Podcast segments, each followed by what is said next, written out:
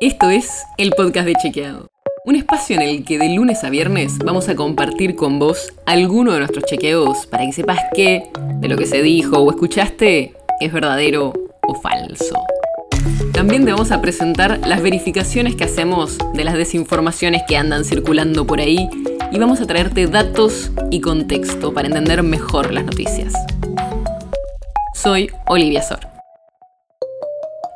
Se viene el censo 2022. Va a ser el 18 de mayo, así que agéndate. Es ese momento en que se le saca una foto al país para saber cómo estamos y de dónde viene mucha información que necesitamos para tener un diagnóstico del país.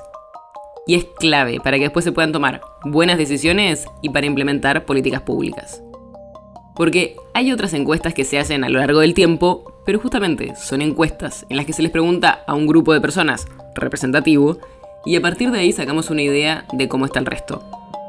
Pero en el censo no, en el censo se le pregunta a cada uno. Y como son operativos muy grandes, no se hace tan seguido. Suele ser cada 10 años, aunque este quedó demorado por la pandemia. Así que es importante. Es lo que nos permite después saber el tamaño de las familias, de qué están hechas las casas, cuál es el nivel educativo de cada uno, cuántos tienen acceso a servicios como luz y agua corriente o a internet, entre muchas otras cosas. Y esta vez también te van a preguntar sobre el género con el que te autopercibís y el autorreconocimiento étnico. Lo que no te van a preguntar, y sobre esto hubo muchas idas y vueltas, es el número de DNI.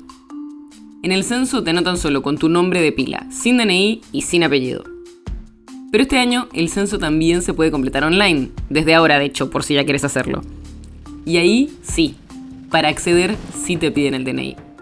Según el INDEC es para validar que se trata de un humano y lo que dicen es que esa información, la de tu DNI, no va a quedar asociada a las respuestas del censo.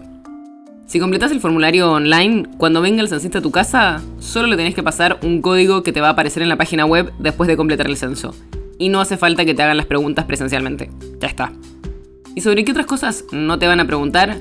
No te van a preguntar tu nivel de ingresos ni información sobre tu vacunación. No te van a preguntar, por ejemplo, si te vacunaste contra el COVID-19. Y cuidado, porque sobre esto ya circula desinformación de mensajes que dicen que te van a preguntar sobre el tema. También hay muchos mensajes que avisan de supuestos links al censo que te hackean el celular y cuestiones por el estilo. Como siempre, hay que ser cuidadosos con dónde entramos a poner la información si queremos ir por la opción virtual. Y ante cualquier duda, entra a la página oficial del censo, censo.gov.ar. Y es probable que a medida que nos acerquemos a la fecha, circulen más desinformaciones sobre el censo.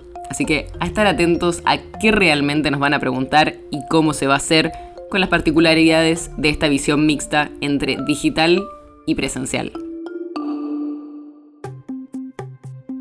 El podcast de Chequeado es un podcast original de Chequeado, producido en colaboración con Posta. Si tienes una idea, algún tema del que te gustaría que hablemos en un próximo episodio, escribinos a podcast.chequeado.com. Y si te gustó este episodio, seguinos en Spotify o en tu app de podcast favorita y recomendanos a tus amigos. Si querés más información sobre esto o sobre otros temas, entra a chequeado.com o sumate a nuestras redes. Soy Olivia Sor.